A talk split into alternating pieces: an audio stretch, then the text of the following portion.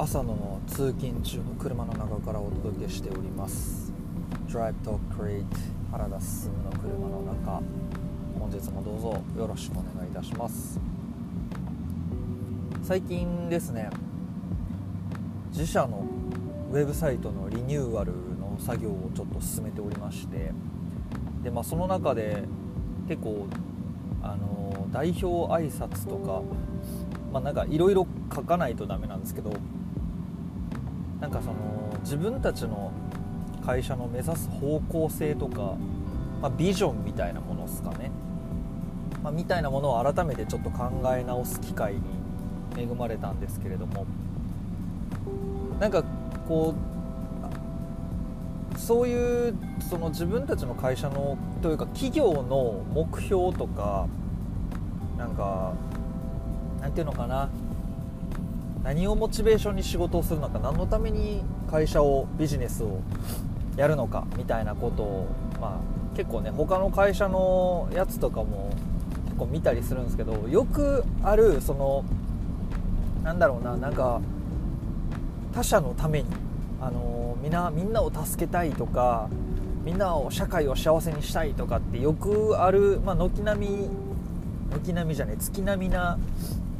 あるじゃないですか。そういう何て言うの？メッセージ？で結構僕ずっとそれはなんか綺麗事やなと思ってたんですよ。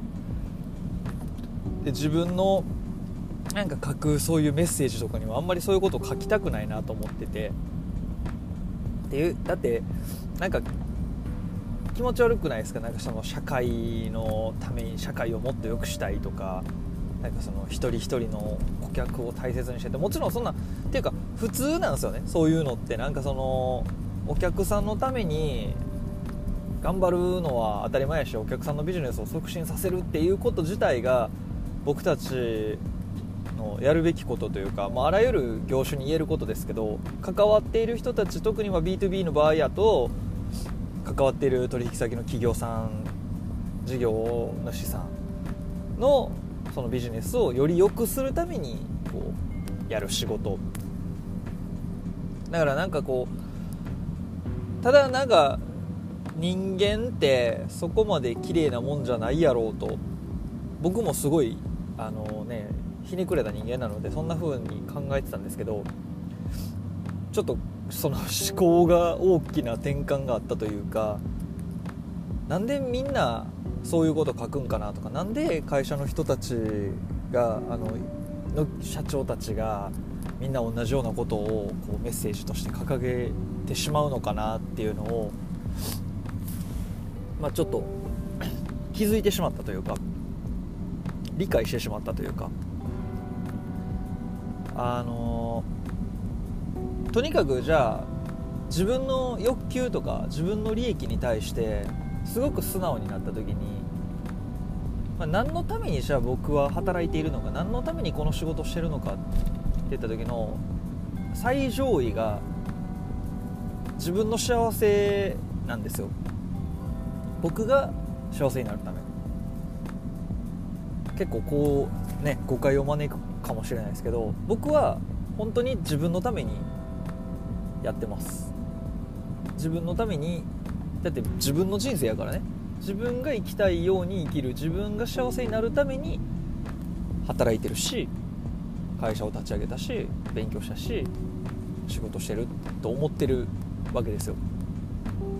でここれは多分ねみんなそうだと思うんですよ。たまにいますよ。本当に自己犠牲の精神が強い人でもう本当に誰かのために働ける人っていると思うんですけど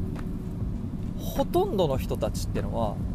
99.9%と言ってもいい。くらいの人たちは自分のために働いてるはずです。ただここなんですよ。ミソはここで。じゃあ自分の幸せって何なのかっていうところを突き詰めた時に人間って自分一人では幸せにはなれないんですよね。人によるかもね、あの幸せの基準が何かわからないですけど例えば、あの仏教の創始者である、まあ、ブッダガウダマゴーダマシッダールタさんっていうのはあらゆるその外的な要因を全て排して自己の中にこの何て言うのかな悟りを見つけることで幸せ、まあ、あれは幸せって言ったらあれなんか分かんないですけどあの悟りを開くことができたみたいな話があるんで、まあ、あの一切外部と関わらずして幸せになることもまあできるのかなとは思うんですけどあの大抵の場合の幸せってのは例えばじゃあ家族に囲まれて幸せな家族に囲まれてとかあるいはもっとなんか地位と名誉がとか金銭的な部分とかなんかいろんな要素があると思うんですけど自分が最上位になって後の人間が全員ゴミの世界が素晴らしいって思うような人間がいたらもしかしたらこれは当てはまらないかもしれないですけど、まあ、大抵の場合はみんな誰かがいないと絶対に幸せにはなれないんですよね。シンプルに美味しいご飯が食べたかったら美味しい料理を作る人が必要やしで自分がなんかこのかっこいい服を着たいのであればその服を作る人が必要やし映画でも芸術でも何でもそうですよね。それを作る人が幸せああの作る人がいて初めてそれは得られるもの。でその人たちが作品を作れなくなってしまったらその作品あるいは料理でも何でもいいですけどそれらを作れなくなってしまったら自分はそれを得ることができない。つまり幸せにはなれない。もっと言うと何か自分と共有してくれる人がいないとダメですよね。一緒に旅行に行ってくれる人とか。あるいは映画を見て一緒にこの感想を語られる人とか。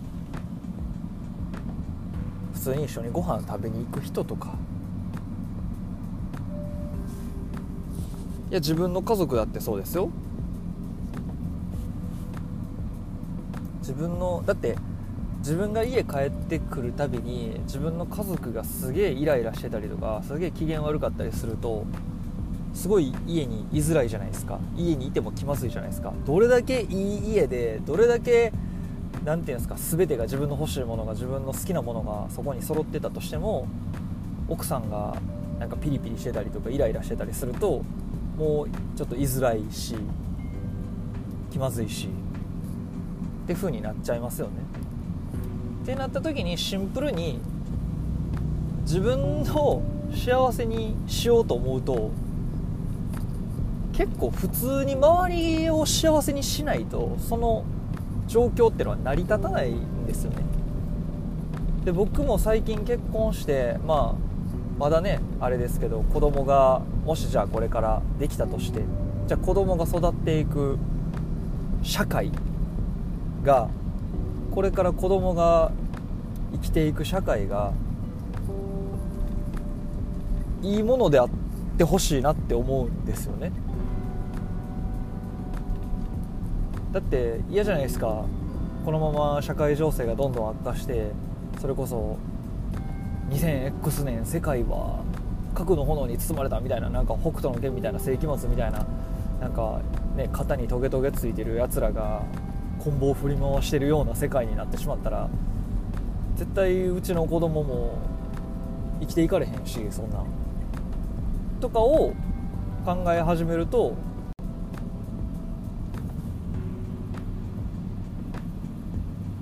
なんか社会を良くしたいなって結構ナチュラルに思っちゃうんですよね。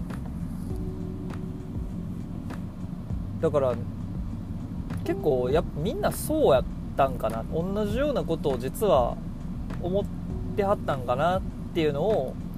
それこそその会社案内とか代表挨拶みたいなところを読んでいて思ったというかああの方々は諸先輩方っていうのは何もきれい事をいやまあいると思いますよ。きれい事を言ってるだけのやつも。腐るほど。ただ結局自分の幸せってのは他者の幸せの先にしかないっていうことを気づけばというか理解すればおのずとなんかあ人のためにせなあかんねんなって。ただまあ何でもかんでもね自分一人だけで他の人を幸せにすることってのはなかなか難しいのでそこはもうねあの得て増えてというか持ちは持ちやというか自分のできるところで人を喜ばせてあげる幸せにしてあげるっていうことが大事なのかなとは思うんですけれども。はい。まあそんなことは分かっとるねみたいな話やったかもしれないんですけれどもちょっと僕のちょっと自己との対話の中でちょっと感じたはい話でございました。なのでねあの僕が人のために何かをっていうことを言ってる時は自分のために言ってるということでもあるのであるのでって何やねんな。よろしくお願いしますって何をやねんって感じですけど。はい。まあそんな感じでした。はい。そんな感じでまた次回よろしくお願いいたします。それじゃまた。